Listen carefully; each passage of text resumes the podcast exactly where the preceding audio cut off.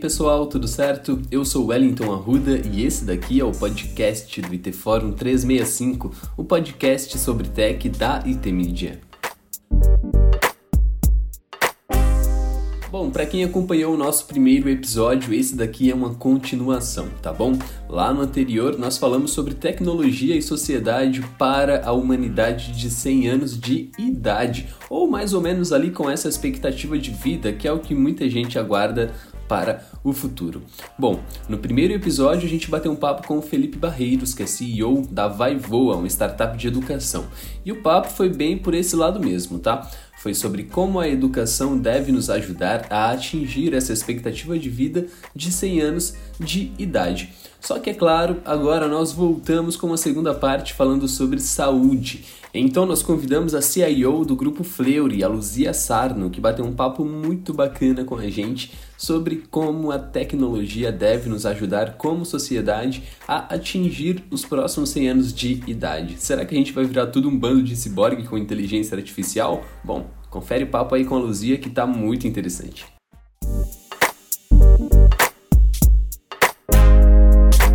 Oi, gente, voltamos. Aqui é o Wellington Arruda. Vocês estão ouvindo o podcast do IT Fórum 365 aqui do IT Media. E agora voltamos com a Luzia Sarno, que, me corrija se eu estiver errado, é diretora corporativa CIO do Grupo Fleury.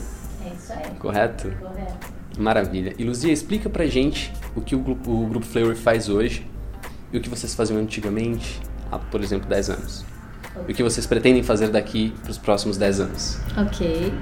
Então, o Grupo Fleury é um grupo de medicina diagnóstica. Uh, significa que a gente faz tanto análises clínicas quanto análise de imagens.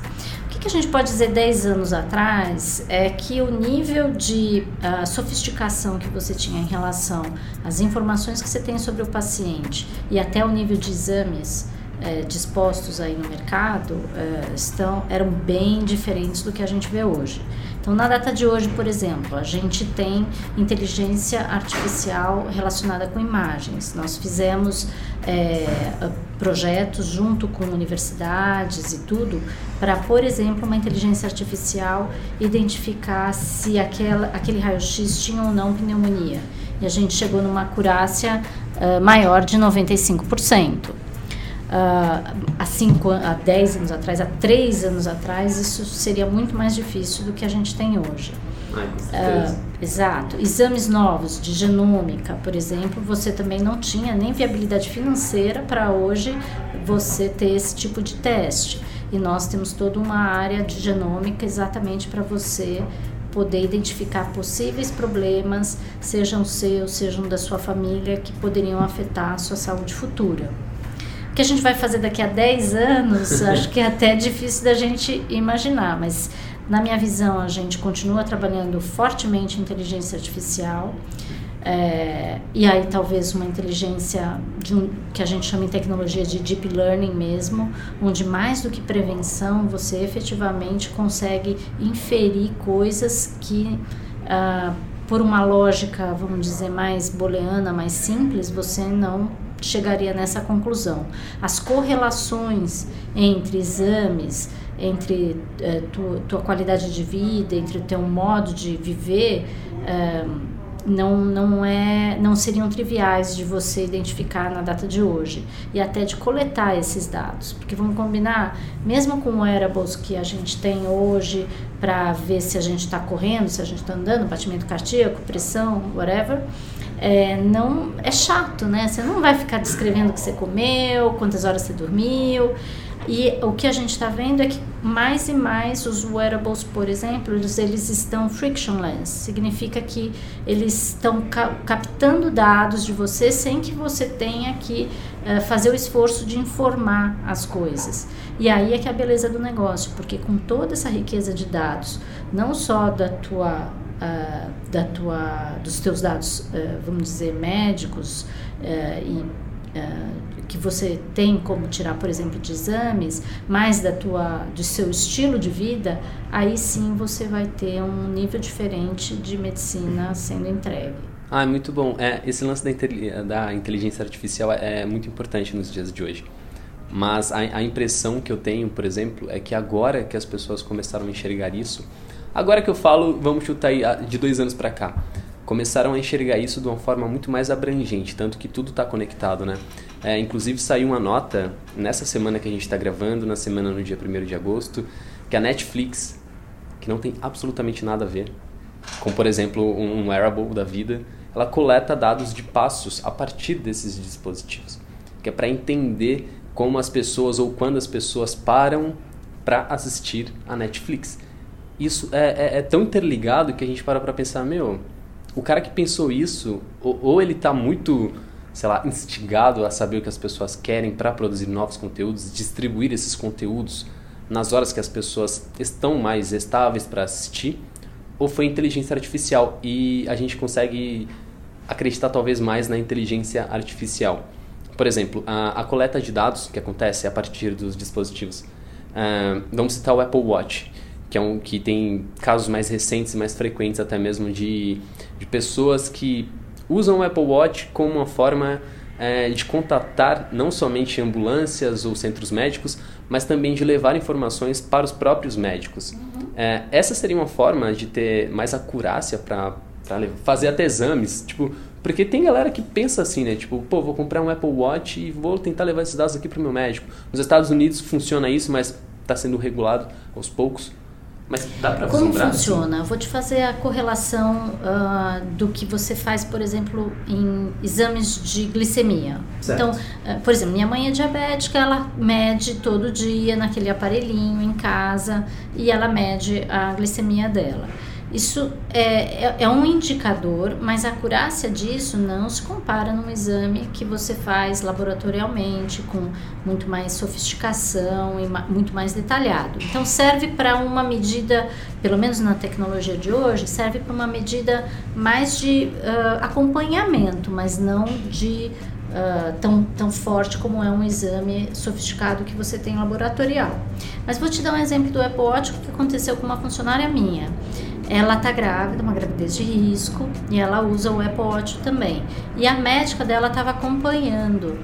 E uh, o batimento dela começou a cair, cair. Ela depois descobriu que tinha um problema cardíaco e a, assim, ela começou a se sentir meio mal, ela ligou, a médica falou, eu tô vendo, você tá com batimento cardíaco baixo, você vai direto pro hospital, bota online, tá tudo bem, ela tá bem, o bebê tá bem. Descobriram o que era, mas porque ela estava acompanhando o batimento cardíaco dela pelo, pelo Apple Watch. Então, a, a gente dá pra, pra ver hoje em dia como se esse tipo de dispositivo ele trouxesse métricas que são importantes para a gente ter uma base, mas eles literalmente não hoje não conseguem substituir ou chegar perto de substituir. Pelo menos na data de hoje, com a acurácia que a gente tem em exames, uh, enfim, laboratoriais, você não chega na mesma, no mesmo nível de detalhe. É, então você tem, uh, a, vamos dizer assim, o nível da floresta, o negócio não está indo muito bem, mas você tem que ter um router, você tem que ter um, uma coisa mais sofisticada para identificar exatamente, fazer um ultrassom, fazer sei lá o que, não sou médica, mas para identificar exatamente qual é o problema. Então é meio assim, sinal amarelo, sinal vermelho, mas se você precisa investigar, você precisa ir mais a fundo. Sim, eles medem pressão arterial também, uhum. que é algo que eu lembro que quando lançaram o primeiro Apple Watch, é, tinha uma lista de rumores que era praticamente um médico de bolso, né? Um médico de pulso. É, essa e era a visão, né? Essa era a visão. Aí quando ele foi lançado, muita gente ficou com a expectativa meio frustrada, porque ele não chegou com tudo isso de primeira. E é exatamente talvez por causa disso, porque esse tipo de coisa não era regulada na época e está sendo regulada hoje, em 2019. Então, se naquela época, há quatro anos talvez, o negócio já tinha uma visão muito grande da sociedade, dá pra gente entender mais ou menos que a, as pessoas elas querem isso, não que elas precisem. Porque não dá para afirmar assim, todo mundo precisa de um dispositivo no pulso ou de um tênis inteligente para saber o que a gente está fazendo, quando a gente está fazendo, mas é, é, uma expectativa das pessoas. Então dá para associar que a, a, sociedade tem se tornado não só mais conectada, mas mais interessada na saúde via é, dispositivos relacionados à tecnologia? Olha, no final, um, a gente está falando em chegar a 100 anos, eu acredito até 120, 130 e talvez a imortalidade mesmo. Se você olha Singularity University, aí é, é o podcast para outra, outro ah, bate-papo. A gente pode, a gente Aí a gente faz outro. Mas se você pretende ter uma qualidade de vida uh, e uma longevidade dessa ordem de grandeza, a palavra-chave é prevenção porque se você uh, tem uma você começa a perceber que tem alguma coisa e começa a se tratar antes primeiro que o custo é menor e segundo obviamente que você pode inclusive uh, evitar uma coisa mais grave ou até postergar o desenvolvimento de alguma coisa mais complexa. Uh, então se você consegue medir alguma coisa e começa a dizer hum, tá meio esquisitinho, tá meio esquisitinho e aí você identifica e trata na origem você terá com certeza uma saúde melhor. É só a gente ver do ponto de vista da próprio desenvolvimento da sociedade. As crianças, sei lá, de 100 anos atrás, que não tinham os mesmos níveis de vacinas, até alimentação, etc. Uh, imagina, as avós chegavam aos 50, a gente chamava, já está né, já, já tá do outro lado, né, não, não ia viver muito mais do que isso. Uh, e hoje em dia, não. Uh, a, desde o início, a, cuidando de um pré-natal, mesmo com a sociedade ou, enfim, as dificuldades que a gente tem no Brasil, mas a gente tem um nível de saúde muito melhor do que a gente tinha antigamente. Isso é mundial. Acho que a medicina foi uma das que cresceram muito mais uh, fortemente do que qualquer outra natureza, se você imaginar. Eu tenho uma uma avó, ou teria uma, uma tia-avó, né, na verdade, irmã da minha mãe, é, que morreu de pneumonia, porque naquela época não tinha penicilina, que para nós agora é super. Meu filho teve três pneumonias e, graças a Deus, está aí firme e forte, mas no passado isso era sentença de morte. Isso nós estamos falando o quê? 90 anos atrás? É, então é o que? Nenhuma geração, uma geração e meia. Então o nível de velocidade com que a tecnologia como um todo cresceu é, é imenso. É só você ver como se operavam as pessoas antigamente, ou até exame de gravidez. Olha que bonito. Quando, sei lá, algum tempo, uns bons anos atrás, efetivamente só se sabia que a mulher estava grávida quando ela ia a um médico e o médico fazia exames e identificava que realmente ela estava grávida. Hoje, tua menstruação para, sei lá, uma semana, você entra numa farmácia, compra por, sei lá, 10 reais, 5 reais e você sabe que se tá ou não tá. Ó, ó o nível é da mais diferença. Acessível, né? Você conseguiu comoditizar e trazer mais saúde para a população com tecnologia mesmo. Então, isso eu acho que é, é o futuro que a gente vai ter. Tornar acessível não somente é, é coisas do tipo, é, vamos, vamos colocar que o teste de gravidez está disponível em toda farmácia, mas nem toda solução de saúde está disponível numa farmácia. Então, tornar acessível talvez seja uma das chaves para que o ser humano atinja essa faixa dos 100 anos. Eu não tenho dúvida, porque é óbvio, a gente sabe, e isso é mundial, a, a o custo da saúde é uma preocupação exatamente porque as pessoas estão vivendo mais. Então, antigamente você morria, sei lá, com 60, você falava, bom, já fiz minha aposentadoria, beleza, e enfim, e morria e acabou. acabou acabaram-se as dívidas, ou acabaram-se os, os, os gastos. Hoje em dia, não. É, você, é normal a pessoa viver 80, 90, chegar a 100 anos. E nós aqui, acho que essa sala aqui, acontecendo, a gente não se explodindo com uma guerra idiota por aí, com certeza vai chegar a cento e tantos anos. Eu não é, tenho tomara. dúvida disso. Mas como é que você traz isso? E eu acho que isso é a beleza, em particular, da tecnologia na área de saúde. Diferentemente de outras indústrias, eu já trabalhei em algumas, onde a, vamos chamar, produtividade acaba, somehow, você, enfim, ou elimina empregos, ou é, tem, tem uma restrição, não tem jeito, do, do volume de trabalho que você é, tem disponível no mercado. A beleza da tecnologia na saúde é que, na verdade, você traz mais saúde para mais pessoas com um custo muito mais acessível. Então, com a, a possibilidade de você eh, abaratear os estudos, pra, os exames, o que seja, com a possibilidade de você conseguir, exatamente por isso, prevenir, você literalmente está trazendo mais saúde para mais pessoas E isso eu acho que é a beleza de estar trabalhando com tecnologia na área de saúde. É perfeito, isso é muito bonito. Não, não seria o caso de é, produzir em larga escala, mas produzir numa escala que seja acessível para as pessoas. Exato, que no fundo sim, a larga escala, ao invés de você falar assim, tá bom, virou commodity e isso é, eu não preciso tantas pessoas trabalhando, é o contrário, você tem muito mais, vamos chamar, clientes que hoje não são atendidos porque os preços são proibitivos e aí você consegue trazer saúde para essas pessoas que não teriam condição de ter um nível como, por exemplo, os exames do Fleury disponíveis. E a gente faz esse tipo de trabalho como os voluntários do sertão, onde a gente leva, a gente pega caminhões e vai para o sertão e faz exames em toda uma população de cidade sem custo para trazer mais saúde para mais pessoas. Mas isso é mais voluntariado. O que eu estou comentando é, efetivamente, com o custo barateando da saúde e com prevenção, que é muito mais barata do que é, do que a, quando você está doente, é muito mais barato você tratar o início de uma doença ou quando você está com uma situação mais grave, você consegue trazer com esse retorno, com essa economia, mais saúde para mais pessoas. Essa que é a beleza da história.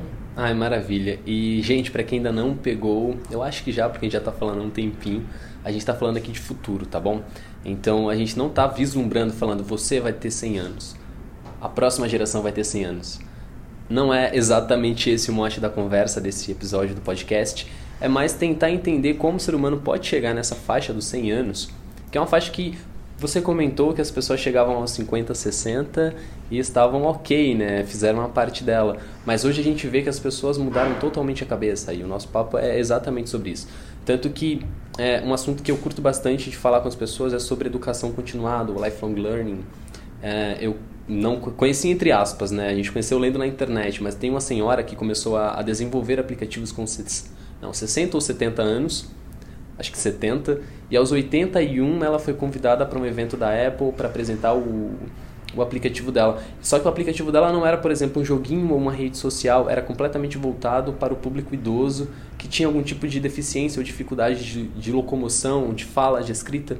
E é um negócio muito bonito, porque ela conseguiu pegar uma coisa que ela queria fazer aos 60, 70 anos e aprendeu ali do nada, na prática. E ela só conseguiu aprender porque a tecnologia foi se tornando acessível. Não que isso tenha a ver exatamente com a área de saúde, mas tem muito a ver com o lado de, por exemplo, a gente tornar acessível às pessoas. Então, se as pessoas elas esperam algo da sociedade, eu acho que elas têm que começar a fazer por elas, mas não pensando nelas, pensando em como aquilo vai ajudar outra pessoa. Sei lá, ajudar duas, três, quatro pessoas, ou talvez duas mil, três mil, quatrocentas mil pessoas, que é um negócio muito bonito. E, ok, mas vamos continuar aqui, porque senão eu vou começar a viajar. ah, ok, o, o, ser humano de 100 anos é, precisa da saúde. Precisa ter a saúde intacta. É, vamos pensar que a gente está hoje em 2200. Uhum. Chutando, 2212. Uhum. Que é um número, eu acho bonito. Cabalístico. É, fica bonito, fica bonito.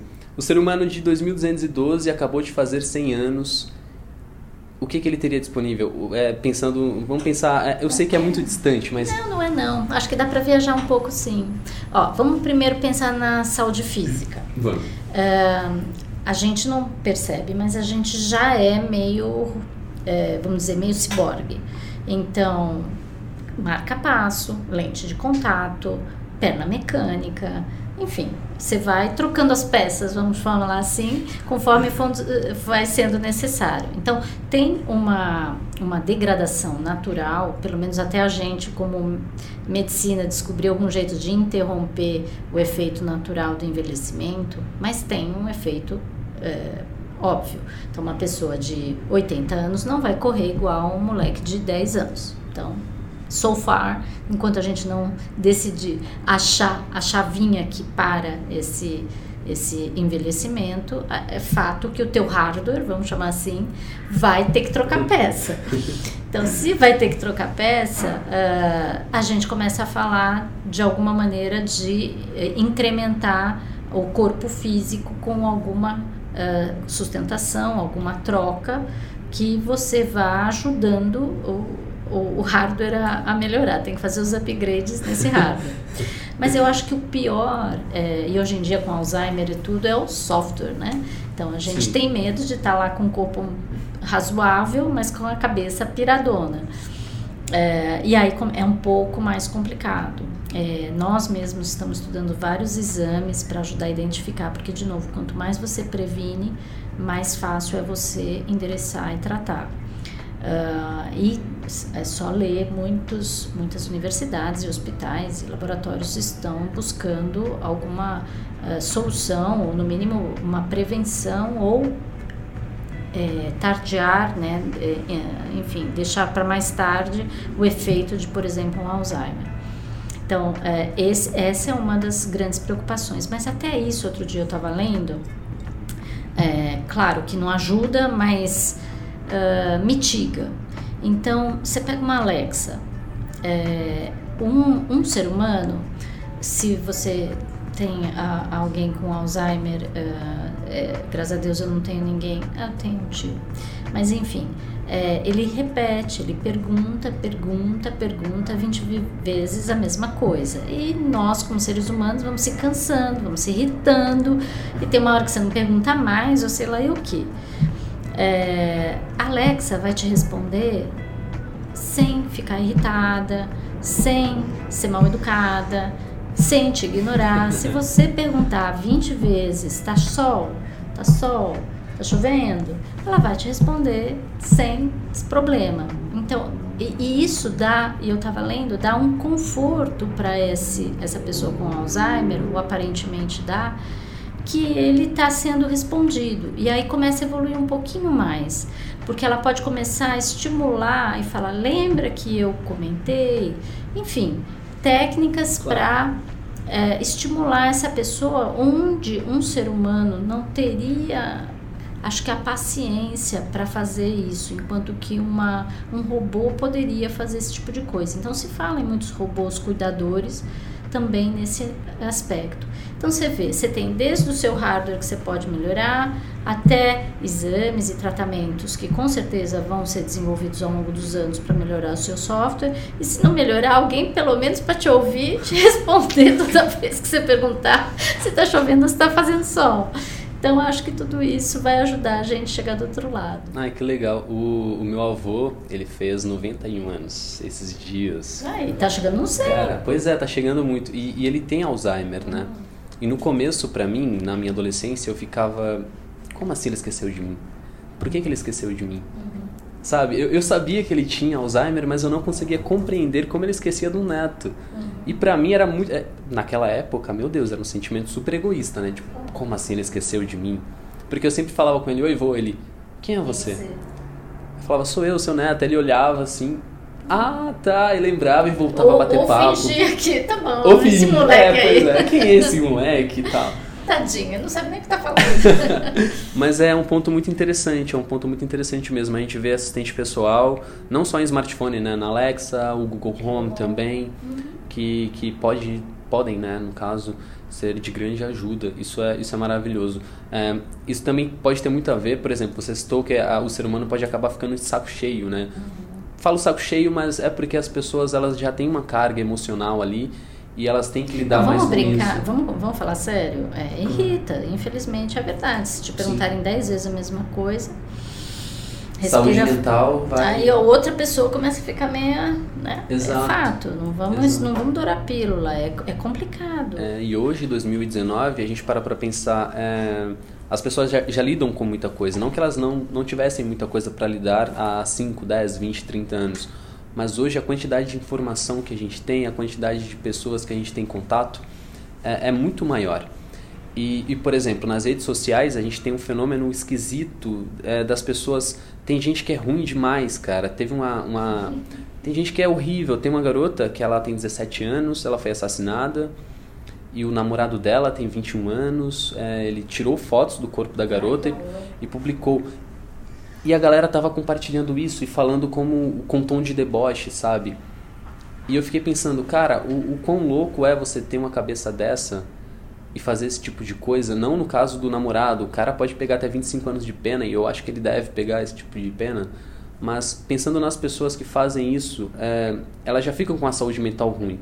E se hoje em 2019 é, as pessoas já já acabam caindo nesse tipo de coisa, já acabam né, se prejudicando, se auto-prejudicando com esse tipo de informação, como que a gente vai conseguir manter sanidade mental ou tornar a nossa saúde mental estável nos próximos anos?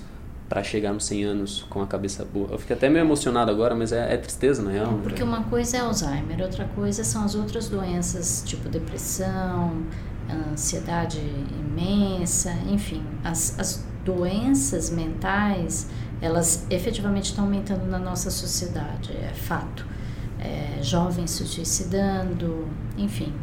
É, temos que estudar o que está acontecendo, o que, que é que está por detrás de uma situação onde, na teoria, a resiliência das pessoas ou está sendo levada ao extremo ou por algum motivo uh, nós estamos mais fragilizados mentalmente e estamos uh, não conseguindo manejar com tantas informações e tanta.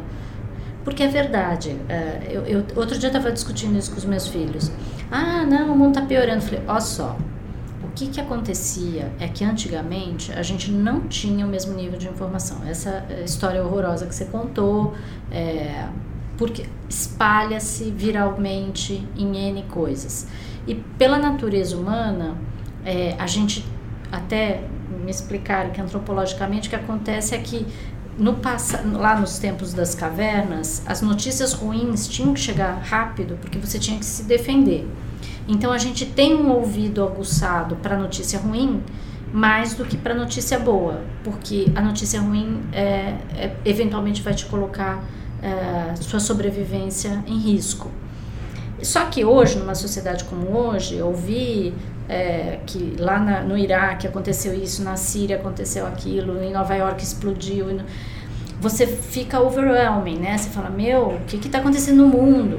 As informações estavam acontecendo tanta coisas horrorosas. Vamos lembrar que há dois mil anos atrás as pessoas jogavam os cristãos num, num lugar, vinham leões e a gente achava aquilo muito legal e as pessoas batiam palma e esperavam aquilo acontecer. Então, é, o ser humano melhorou. Eu, eu acredito claramente que a sociedade melhorou.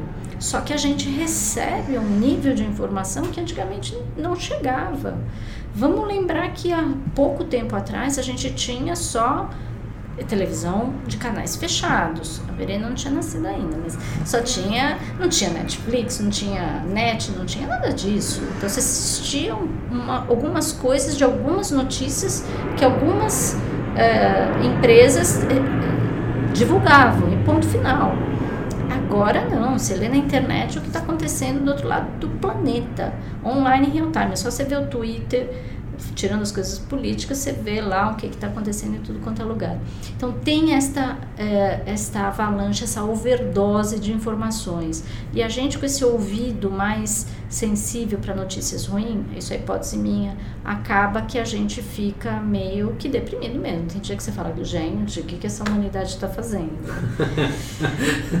Mas é, eu acredito que doenças é, mentais tirando uh, tipo Alzheimer, que enfim é, é, outro capítulo, mas efetivamente depressão é, realmente vai ser é o mal da sociedade atual e a gente tem que endereçar isso uh, porque senão a gente não vai viver ao 100 porque simplesmente as pessoas vão se matar antes, o que é horroroso, ou matar os outros. Pois é. E a meta é, no caso, chegar aos 100 anos. A expectativa são 100, 100 anos. 100 é pouco. 100 é pouco. Eu, te falo, a gente chega de 120, 130. Mas por quê? Por tudo isso que eu te falei. A, Esse a, conjunto todo. Exato. O teu lado físico, você hum. vai se cuidar, você vai se prevenir, você vai ter ou mais exames, mais vacinas, alimentação mais saudável, é, vida mais saudável, etc. O nível da própria medicina está melhorando, seja na, no diagnóstico, seja no tratamento. E agora é só cuidar um pouquinho da cabeça e não ser. não pirar antes disso. Ai, perfeito. Luzia, muitíssimo obrigado. Foi maravilhoso conversar com você, cara. É, é, é incrível quando a gente tem esse tipo de contato e, e, consegue escutar coisas tão boas e coisas tão positivas. Eu, eu, quero ter 100 anos, eu vou colocar na minha lápide. A Luzia falou que eu ia ter 100 anos. e eu vou estar tá lá. Não, não, Deus me livre. Não vai. não, que isso. Muitíssimo obrigado mais Obrigada. uma vez, então. Obrigada a vocês pela, pela oportunidade. E vamos marcar o próximo. Vamos marcar o próximo.